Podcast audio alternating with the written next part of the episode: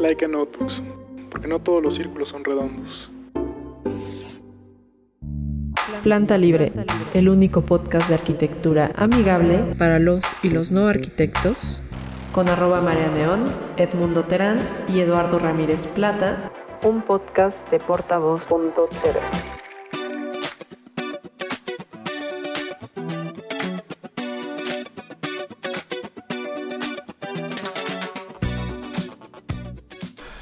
Hola, buenos días, buenas tardes. Estamos aquí en Planta Libre. Yo soy Portavoz TV. Yo soy arroba María Neón. Yo soy Edmundo Terán, arroba espacial. El señor portavoz, ¿eh? ¿Qué tal? Ahora será. juntos somos. El señor portavoz. Somos la Liga de la Justicia de la Arquitectura, amigos. El único podcast para los y los no arquitectos. Y pues hemos tenido como un trajín interesante. Digo, señor portavoz está hoy supliendo a nuestro queridísimo Eduardo Ramírez Plata. Que no está el día de hoy con nosotros porque pues, Padrísimo. para- es que él sí, ah, perfecto, perfecto. Él sí lo está haciendo bien. Padrísimo. Es que no me sale, no puedo hacerlo tan grave. Y el día de hoy tenemos un tema que es reciente, es reciente. Y, no sé, como que mucha gente no sabía bien qué onda. Por ahí me, me estuvieron preguntando también. eh, ¿Qué es una bienal? ¿Qué es eso? ¿Con qué se come? ¿Lleva mermelada? ¿O qué onda? Entonces, pues queríamos platicar como cuál es ese boom de la Bienal, porque preguntaban, bueno, ¿qué será como el, eh, un, como Cannes, ¿no? Como preguntaban, bueno, es como si fuera Cannes o si fuera la Berni- Berlinale, ¿no? Que también se puede confundir. Y la verdad es que pues una Bienal de arquitectura no es más que una exposición. De arquitectura desarrollada bajo una temática, ¿no? Y eh, bienales porque es cada dos años, en realidad, ¿no? Es como una especie de feria, una exposición que se realiza cada dos años y listo. Entonces, ¿qué crees, Edmundo? ¿O por qué crees tú que es importante que se haga una exposición sobre arquitectura y urbanismo? Pues yo, mira, no, no estoy totalmente familiarizado con, con el tema, pero al final es una reflexión de lo que está sucediendo en materia de arquitectura y de sociedad, ¿no? En, en el planeta y entonces pues hay países invitados que regularmente hacen un, un pabellón, ¿no? En donde hay una temática y con esa temática pues están eh, buscando dar un mensaje y creo que el, el- el tema importante es que en esa reflexión se busca salir un poco de los patrones o de los símbolos que ya están muy probados o ya están muy eh, como muy Aceptados, autorizados, ¿no? muy Ajá. aceptados, ¿no? Y entonces vemos eh, pues montajes, happenings, exposiciones, son algunas eh, eh, dinámicas en donde la gente participa, experimenta, recorre el espacio y, y, pues es, es- es creo que un buen momento para detenerse y, abordar cosas que no comúnmente se ven en la, en la arquitectura, ¿no? Y no solamente las la bienales de arquitectura. Sí, digo, hay bienales de muchas disciplinas, este, sobre todo de arte también hay, hay varias bienales, tanto mexicanas como internacionales. Yo de las famosas en México, pues es una es la Bienal de Fotografía, que es bastante sonada y que también ha tenido como bastante polémica porque, yo, por ejemplo, la, la más reciente edición no ganaron imágenes fotográficas como tal y fue ahí un, un tema a discutir de, pues, de qué tanto este, era válido que una bienal de fotografía no la ganaran imágenes fotográficas. Entonces creo que han ido variando las, las bienales tanto en, en discurso como temáticas como hasta a nivel de experimentación, ¿no? Para presentar discursos ya sea visuales o espaciales, en el caso de la arquitectura, que este, van evolucionando y pues cada dos años van cambiando. Y pues depende mucho el, el origen de la bienal, desde dónde se proponga, quién sea como el, el presidente o el curador de la bienal, qué punto de vista le quieran dar y sobre eso pues van trabajando los diferentes países o los diferentes estados o representantes, ¿no? En el caso de artistas pues no es una cuestión de países, sino es más una cuestión de pues artistas locales este, o del interior de la república que mandan sus, sus trabajos, ¿no? A ver, rápidamente, antes de, de entrar a las bienales que consideramos más importantes eh, en el campo de la arquitectura, Voy a tocar un tema escabroso, amigos. ¿Cuál es la diferencia en este caso entre una bienal, una exposición o, la, o Sonamaco, por ejemplo? ¿Qué es lo que hace la diferencia? Como si yo soy un usuario, un, un- alguien que va a asistir, ¿en qué puedo notar la diferencia operativamente? Digo, quizás cuando entres y ves todo, pues te da como igual, pero, pero ¿qué puede cambiar ahí? Pues no, son dos cosas yo creo que completamente diferentes. Digo, Sonamaco es una feria, como existen también muchas otras, donde finalmente hay una representación ahí sí internacional y son un montón de galerías reunidas en un, en un espacio representando a sus artistas, ¿no? Entonces ves como una gama muy amplia de, pues, de técnicas, de disciplinas, ahí sí ves escultura, pintura, objeto, instalación, puedes encontrar de todo. En el caso de Sonamaco estamos hablando de, de una feria de arte. Y en el caso de una bienal, digo, comparándola una disciplina similar, ya sea bienal de pintura o bienal de fotografía, pues es la gente que por, por este, decisión propia decide participar, mandar un cuerpo de obra de algún tema, si es que lo tiene la, la bienal que convoca o si es un tema abierto, pues mandan trabajo representativo, reciente, y entonces son discursos más este, pues personales, individuales, y que a lo mejor corresponden como a un, un momento específico de actualidad, ¿no? O corresponden a un tema en específico. Digamos que hay un eje, ¿no? Rector en, en, esa, pues en esas muestras, ya que se, muestran a los, a los ganadores seleccionados. Y en las ferias, pues es pues un tutti frutti, ¿no? O sea, puede venir lo que sea, a pesar de que hay cierta curaduría y selección de galerías, pero pues hay una diversidad de artistas mucho más amplia, ¿no?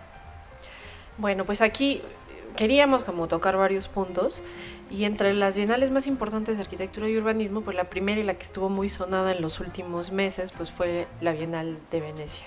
O la Bienale, eh, que fue creada por ahí en, en 1980 y pues cuyo objetivo pues es exhibir las nuevas propuestas en el contexto urbano, ¿no? las relaciones y, la, y, y, y lo que está sucediendo en la arquitectura y está conformado por, por pabellones de diferentes países. Ya en un momentito más vamos a explicar más o menos qué es un pabellón. Además de contar, que si no me equivoco en la última edición fueron 29 pabellones y el pabellón central que representaría el ex pabellón de Italia, ¿no? Ahorita ya no es pabellón de Italia, sino es el pabellón central. Y tiene como antecedente que, justamente el señor portavoz estaba mencionando de las ferias y de las exposiciones de arte. Originalmente no había una, una bienal de arquitectura por sí misma, sino que estaba integrada eh, con una feria de arte y que después se separa ¿no? y, y- y termina conformándose por sí mismo. Digo, la primera bienal, el director fue Paolo eh, Patovezzi en 1982 y año con año van teniendo, como, como decíamos hace ratito, diferentes temáticas o, di- o diferentes líneas de, de, de- acción o, o de temas a discutir. Es curioso cómo en un principio se vuelve a través de, de directores y al final cambian a ser curadores, ¿no? O sea, es curioso cómo el rol cambia. Sí, yo creo que va evolucionando los acercamientos, ¿no? Y se abren nuevas disciplinas, se amplían las profesiones, ¿no? También ahora, digo, tanto en, en bienales, tocabas también el, el concepto de pabellón, creo que se van como diluyendo un poco las fronteras entre arquitectura y arte, ¿no? De pronto hay pabellones mucho más experimentales o efímeros, que muchos artistas se preguntan por qué no pueden participar de ellos y por qué son para arquitectos y al final acaban pareciendo más instalaciones que, propuestas este, pues, arquitectónicas o espaciales como tal, hablando de arquitectura de, un sentido mucho más formal, ¿no? Entonces yo creo que sí van, evolucionando tanto las, ferias, los pabellones, las bienales, todo va cambiando, ¿no? Y digo, hay de ferias a ferias también, ¿no? Ferias como lo que mencionábamos de Sonamaco, la de Madrid o Basel, que son ferias con este modelo de galerías que representan artistas. Y hay otro tipo de ferias que tiene que ver más con, con las culturas, donde sí hay pabellones por países, donde se trata de llevar un pedazo de la cultura para este, que se vea en otras partes del mundo, ¿no? Bueno, entre las cosas que dirán, bueno, ¿y la Bienal de Venecia qué? ¿No? O sea, ¿con qué se come y eso? ¿Por qué es importante? Bueno, pues nada más como, como dato rápido pues entre sus directores en ese tiempo u organizadores, pues estaba Aldo Rossi en el 85 y 86, que ahí no sé muy bien por qué no fue a los, a los dos años, estuvo Rem Kuljas también, Alejandro Aravena, que fue el, eh, ya como curador, ¿no? que, que estuvimos viendo mucho el hashtag repostando desde el frente, que era el tema, que es un tema ya como extraño, ¿no? O sea, eh, cómo pasar de, por ejemplo, cuando fue Rem, el tema era pues, lo, fundamental y de pronto pues Alejandro Aravena con reportando desde el frente, ¿no? Y ahora estuvo interesante porque las organizadas pues fueron mujeres, eh, un par de, este, de arquitectas que son que componen Free Space entre, entre ambas, que es Shirley McNam, ah, perdón, McNamara y Bon Farrell, eh, que son este, dos arquitectas irlandesas. Entonces está interesante cómo van cambiando no solamente la manera en que se organiza, el término que se va a ocuparse entre director y curador, sino los temas que van mostrando inquietud a lo largo de los años. O sea, de pronto quizás en un momento teníamos inquietud sobre qué es precisamente una feria o mostrar algo que, eh, quizás que pudiera verse prometedor o muy en, prospectiva. Y ahorita creo yo que estamos reflexionando mucho sobre el pasado y cómo es que llegamos al, momento en el que estamos viviendo hoy en día. O sea, como que creo que estamos en una época de más cuestionamientos sobre por qué tenemos la, la realidad que estamos viviendo y qué podemos hacer hacia el futuro y antes era como adivinar qué, qué, era lo que seguía. O sea, pensar, voy a proponer algo que sea lo que sigue, adelantarme, verme pionero, proponer nuevos materiales, sistemas constructivos en las construcciones de los pabellones, eh, plantear escenarios eh, utópicos quizás. Y ahorita creo que nos ha alcanzado la tecnología y la realidad y, nos, y estamos ahora preocupados en por qué vivimos tan, tan voraz en, en los conceptos. No sé. ¿Qué opinan ustedes? Sí, de hecho, uno de los pabellones de esta Bienal de Venecia, que es el pabellón de Holanda, eh, pues que además está diseñado por la arquitecta Marina Otero, es una eh, pues una dinámica en donde eh, diseñaron un espacio que parece un cuarto pintado en color naranja con un montón de puertas como de casilleros o como de lockers y entonces se van abriendo de manera individual o agrupadas, incluso abres una y son el equivalente a seis puertas que se convierten en una puerta grande y puedes pasar a otra sala, ¿no? Entonces hacen que la gente tenga una dinámica de abrir puertas y, y, en esas puertas tener cierta conexión a otros mundos o a otros momentos, ¿no? Entonces, en esa, pues como ir y venir entre esa, en esa sala, pues se vuelve como muy, muy interesante porque plantean como una manera de conectar el presente con el futuro. En donde plantean un futuro mucho más tecnológico, dominado por las máquinas, pero también lleno de desigualdad y de, pues como de un derroche económico, ¿no? Entonces... Había uno también con unas con, puertas en diferentes escalas. ¿Era ese? No, no, ese, ese, sí, ese no que salió este Bjarkingels. Sí. Este, parafraseando porque, bueno, su, su, firma se llama Big, eh, y siempre todo lo que escribe tiene que ver con Big. En Instagram lo pueden También Foster, En su Instagram había una foto ahí abriendo una puerta. Exacto, pero había unas a diferentes escalas, una donde te veas como muy pequeñito y otra donde, o sea, como si estuvieran en el Alicia en el País de las Maravillas, Exacto. Para, para, para ir pronto. Además de la Bienal de Venecia, también está la Bienal Iberoamericana de Arquitectura Urbanismo, que pues es, es pues menos longeva que la, que la Bienale. Nace en Madrid, España, por ahí del 98, 1998. Y aquí pues es una iniciativa del municipio eh, de fomento que es por parte del gobierno español y ahí buscan, a diferencia quizás de la Bienal de Venecia, aquí buscan intercambiar experiencias entre profesionales de arquitectura y de urbanismo de países eh, pues, latinoamericanos. ¿no? Entonces hay foros de discusión y debate de, problemas que afectan la arquitectura y el urbanismo iberoamericano y que no tiene una sede eh, fija, por decir así. México estuvo como sede en el 2000, Chile en el 2002, Perú estuvo Uruguay, Portugal, Colombia, nuevamente España, pero ahora en Cádiz, Argentina. Entonces aquí creo yo, digo, además de que hacen premios a trabajos eh, de arquitectos iberoamericanos, dan también para obras de edificación, cosa que la Bienal no hay, no, no, no son objetos precisamente construidos, sino creo que son más exposición de conceptos. Y aquí pues son como intercambiar experiencias a través de la obra construida, de, de, proyectos de urbanización, de renovación urbana, publicaciones y trabajos de investigación inéditos, ¿no? Además de premios a, o sea, al igual que en la Bienale, este, premios a trayectoria y, y concursos de proyectos de estudiantes, que eso es lo que diferencia un poco en la Bienal. Aunque creo que en la Bienal a veces depende de los equipos de cada pabellón y cada país, pueden ir estudiantes, ¿no? Sí, bueno, o sea, ¿te refieres a las, los proyectos que se presentan? Ajá, o sea, hay algunos que son de estudiantes hasta donde Mm, sí, he sí, sabido. Sí, porque yo digo, retomando lo de la de Venecia también a nivel de organización, ya como país, como México, también ha tenido como diferentes maneras de organizarse, ¿no? Digo, hace unos años las bienales eran por pues por asignación directa, bueno, no, no asignación, digamos, por invitación, ¿no? Pero se elegía pues un cuerpo de arquitectos que pues, Representantes, ¿no? representa- o sea, representativos, pero pues también eran como al final del día un grupo de, de amigos, ¿no? Que los veías en, en todas las fotos, en todos los eventos, entonces era pues grupo, cierta élite dentro de la arquitectura.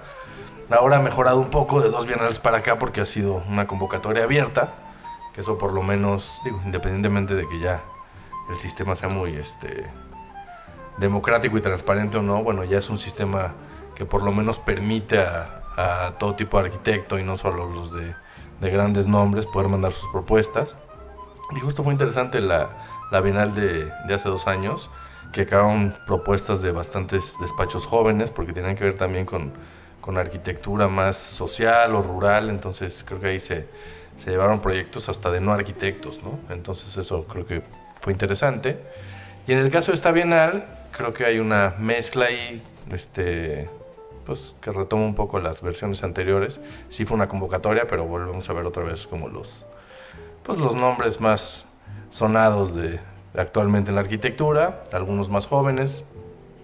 Y me parece que en este caso el pabellón vuelve a ser un poco pues un ejercicio mucho más formal, ¿no? Que, que lo que se había logrado, a pesar de que el tema es bastante atractivo, ¿no? Que es el free space, como decías, que en realidad incluso cuando salió la convocatoria este, local, la mexicana, para, para el concurso, pues hubo muchas quejas que no se entendía, este, tenían que remitirse a la, a la convocatoria general para entender qué era que eso el free space, que porque cómo se podían mandar este, proyectos pues no construidos y solo imaginados, ¿no? Y tiene que ver mucho con eso la propuesta de, de las arquitectas con este free space de, pues sí, de hablar de espacio imaginado, imaginado o del imaginario tal cual del, del espacio, entonces causó un poco de controversia, pero al final, digo, ya por la selección de arquitectos que quedaron y los proyectos que se llevaron, pues creo que no, no sé si corresponde tal cual al tema o no, me parece, al, digo, al menos de lo que he visto en, en fotos y las reseñas que he leído, porque no he estado en el, en el pabellón, este, puse un ejercicio mucho más formal, ¿no? Este, en esta bienal, por parte de México. Pues em, digo, particularmente no, no, no me quiero meter como en camisa de once varas, pero creo que no quedó muy claro el concepto, la intención de. O sea, digo, evidentemente pues es vistoso y es armónico y es agradable visualmente y, y cumple, o sea, creo que cumple bastante bien pero no estoy segura que arriesgue. O sea, creo que creo que fue muy safe, ¿no?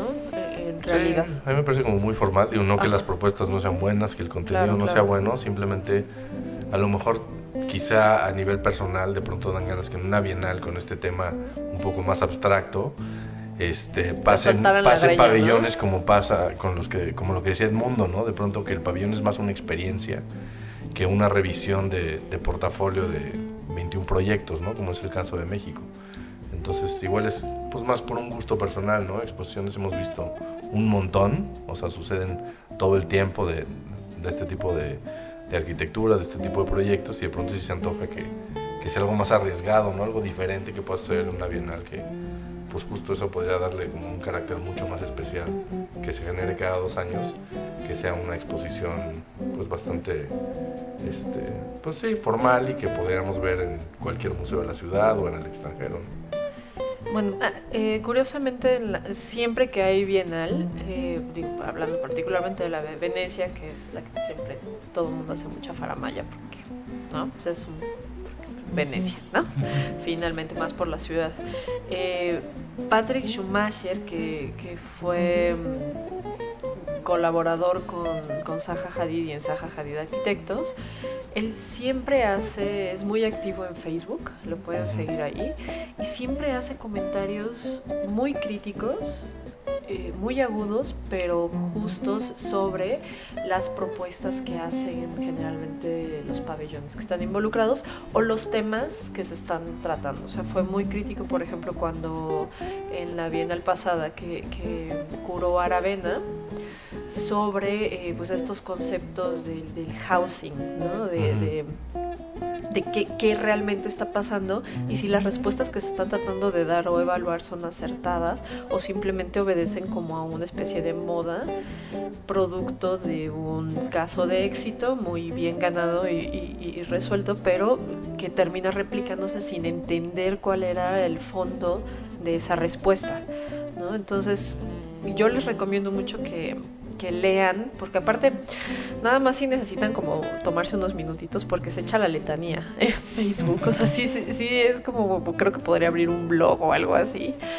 Este, ahora sí que como que en Twitter de abro hilo y son como 80 tweets. Pero este, en Facebook pueden buscarlo como Patrick Schumacher y tiene cosas bien interesantes para reflexionar después de cada bienal o cuando hay algún evento este, internacional arquitectónico, siempre está ahí con un comentario. Y la otra bienal de la que queríamos platicar, pues es muy cortita porque además es relativamente joven, con poco más de 30 años, que es la, la Bienal de Arquitectura Mexicana que curiosamente no la organiza el Colegio de Arquitectos, sino la Federación de Colegios de Arquitectos de la República Mexicana. ¿no? Y aquí, a diferencia de, ya habíamos dicho la Bienal, que es una exposición, después la Bienal Iberoamericana, que busca intercambiar experiencias, pues aquí la Bienal de Arquitectura Mexicana busca difundir las obras más relevantes e impulsar la reflexión acerca de la arquitectura contemporánea en México, ¿no? O sea, identificar las mejores obras de arquitectura, publicaciones, investigaciones y tesis que se dan o se generan aquí en el país, ¿no? Y la ceremonia de, premiación, que creo que está por cerrar convocatoria en su decimoquinta edición, es en el Palacio de Bellas Artes. Entonces, la verdad es interesante porque, bueno, aquí digo es a nivel un poco más local, pero para como tratar de cerrar este círculo y hablar rapidísimo de los pabellones e irnos, eh, pues podemos entender que en este caso las bienales pues pueden funcionar como pues, focos o puntos de exposición, eh, lugares donde se intercambian experiencias y donde se reflexionan y eh, también un punto de difusión para los que están arrancando. O sea, como jóvenes promesas o que están haciendo trabajos interesantes, pero que no entran en este grupo de invitación para que te vayas a. Sí, justo eso. Yo creo que la palabra clave de lo que decías ahorita es reflexión. O sea, yo creo que son, son momentos donde sí se reúnen arquitectos de, pues de muchos países y con muy diversas trayectorias y justo reflexionar alrededor del, del tema propuesto, ¿no? Por quien, por quien organiza, por quien cura, ¿no? Ahora sí, ¿qué es un pabellón del mundo? pues un, pabellón yo lo entiendo como una representación de un país en una feria internacional, ¿no? El más, para mi gusto, el, más eh, famoso, uno de los más fotografiados es el de Miss Van der Rohe en Barcelona, que es una belleza. Visitarlo, recorrerlo. El más eh, fotografiado, sí. Sí, seguramente, ¿no? Aunque también, bueno, la Torre Eiffel, pues fue parte de, De una eh, de feria. una feria internacional. ¿no? Bueno, Que- exposición universal. una exposición universidad, universal que llegó este pues como una estructura que simplemente se iba a colocar y después a retirar y por eso todo era que se armable, ensambla, que es ¿no? desarmable, amigos. Pero muy parecido a lo que sucede en México, que decimos que pues, ponlo porque es temporal, pues ese temporal ya se quedó y ahora es un icono, ¿no? Y también es una, es una joya la, la Torre ¿Quién lo Eiffel. diría? Eh, pues hay eh, diferentes pabellones, como por ejemplo el de las culturas amigas, que se celebró en la Ciudad de México hace, pues no sé, mes, mes y medio. También que, que busca... eh, pues hacer una conexión entre otros países que tienen cierta representación con unos pequeños stands en donde muestran pues algunas de las cualidades o atributos de, de otras ya sea países o ciudades no para tener un digamos un puente que nos permita acercarnos y conocer un poco más de, de ciertas ciudades en donde no tenemos eh, pues mucha relación eh, comercial o turística no Sí, como, co- como cultura, gastronomía, cosas así, ¿no? O sea, es, acercarnos hacia otros. También el pabellón del eco que, que ha sido este polémico en los últimos años. Creo que este año platicábamos que, que estuvo bastante bien. Y eh, de los famosos también, o, o los icónicos, pues está el pabellón de espejo que, que es conocido en, en Puerto Viejo, en Marsella, de, de Foster y asociados and partners, ¿no? Y eh, este año, otro que también es muy, muy conocido y se habla generalmente cada, cada que sucede es el Serpentine Pavilion en, en las galerías Serpentine en Hyde Park en Londres, donde pues nada más y nada menos ha participado Jean Nouvel, eh, Frank Gehry, Zaha Hadid, Oscar Niemeyer, y que este año eh, pues estuvo a cargo de una mexicana, de Frida Escobedo, con, con unos... ¿Qué tal el tema? ¿Tú qué opinas, Ale? No, pues digo, a mí me da gusto a nivel, digo, patrióticamente hablando, pues me parece muy interesante y este que, que Frida le haya tocado la oportunidad de, de hacer el pabellón, porque pues volvemos a lo mismo, ¿no? Ah, Por un lado es México, es una representación mexicana y por otro lado no es este el arquitecto más sonado del momento, sino pues es una arquitecta joven que tiene una, digo, ya una buena trayectoria y que está bastante activa. Pero pues finalmente es un perfil diferente al que estamos acostumbrados y pues justo queda ahí como a la par de otros grandes arquitectos que han, que han tenido la oportunidad de, de diseñar ¿no? este pabellón. Entonces me pareció pues me parece un ejercicio siempre interesante, el de, el de la Serpentine Gallery. Y, y el de Frida a mí en lo personal me gusta, o sea, me gusta la propuesta. Por ahí sí hay ciertas reminiscencias a, a otras arquitecturas, digo, no estoy inventando el hilo negro, pero me parece un trabajo bastante digno y, y pues sí, pues yo creo que aplauso para Frida. Aplau. No, bueno, ¿qué es un pabellón, amigos? Pues una pequeña construcción, ¿no? Eh, actualmente pues es algo efímero, tiene que ser ligero, generalmente se instala en un espacio abierto. Y hablando este, del Serpentine Gallery, eh, tiene como algunos puntos para participar. En primera, pues que no se haya, que el arquitecto que va a participar no haya construido ningún edificio en Inglaterra, ¿no? Eh, tienen seis meses para armarlo. Y pues bueno, eh, creo yo que les dan como libertad de, te- de temática ¿no? y de materiales. Digo, Bjarke Ingels también hizo algo muy particular que me recuerda a una obra de Sordo Madaleno Padre, ¿no? Pero bueno, esas son casualidades y que en Copenhague traen el, el en- en- tatuado en la piel, ¿no? Un poco. Pero bueno, este creo que vamos a tener que cerrar por, el- por esta ocasión, porque tuvimos un episodio muy largo la última vez, ¿no? Edmundo, Edmundo está en el celular.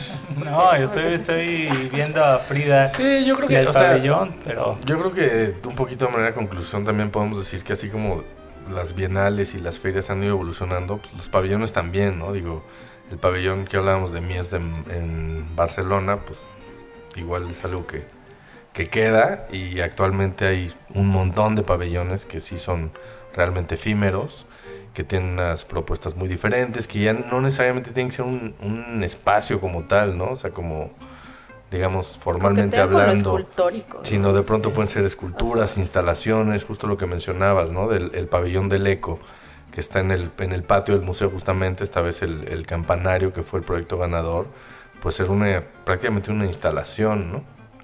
Entonces, que tenía que ver también con, con una experiencia sonora, con una experiencia visual, que, que justo vienen estos comentarios, ¿no? De parte también de, de quien no se dedica a la arquitectura, sino al arte, de que pues les, darían ganas de también entrarle, ¿no? Al concurso. Entonces, sí, yo creo que se van este, diversificando las, las versiones de los pabellones y, y hay un montón y me parece que son ejercicios bien interesantes tanto para arquitectos que puedan este, ir más allá de, lo tradicional como para artistas o pues, cualquier disciplina ¿no? que pueda funcionar como un ejercicio efímero en, en un espacio específico o con unas reglas específicas ¿no? a resolver.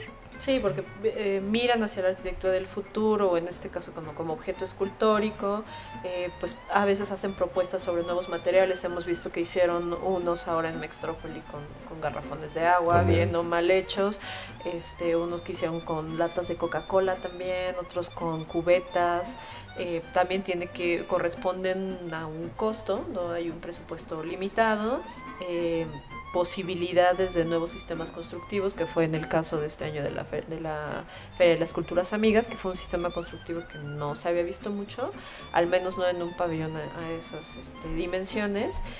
Y pues también un análisis del uso y las necesidades del usuario contemporáneo, ¿no? Creo yo. Sí, o sea, es como un claro. reflejo de todo eso y una mezcla de todo eso. Sí, y en algunos momentos puede ser un espacio de inspiración, un espacio de reflexión, de experimentación, ¿no? Entonces, pues aprovechando las vacaciones de verano y de los que están estudiando arquitectura y ya acabaron con su semestre, pues exentaron sus exentaron, este, pues sí, hagan una inmersión en todo lo que está pasando en Venecia, que termina hasta el 25 o 20 y tantos de noviembre, y, y pues de ahí vas eh, jalando un hilo conductor y llegas a, a, pues conocer eh, estas instalaciones que realmente vale, vale la pena eh, cambiar un poco la manera de pensar la arquitectura o de vivirla, ¿no? Y si usted anda en Venecia, pues no deje de, de pasar a visitar. Ujú. Eso sería todo por hoy. Gracias, señor portavoz, por acompañarnos. Gracias por, por la invitación. Padrísimo. Muy bien. Saludos a, a Eduardo. Saludos, Eduardo. Como siempre. Muchas gracias. Yo soy Edmundo Terán, arroba espacial. Y yo soy arroba María Neón. Esto sería todo por hoy. Esto fue Planta Libre. Chao. Bye. Planta Libre, el único podcast de arquitectura amigable para los y los no arquitectos, con arroba María Neón, Edmundo Terán y Eduardo Ramírez Plata, un podcast de portavoz.tv. Like a Notebooks, no todos los círculos son redondos.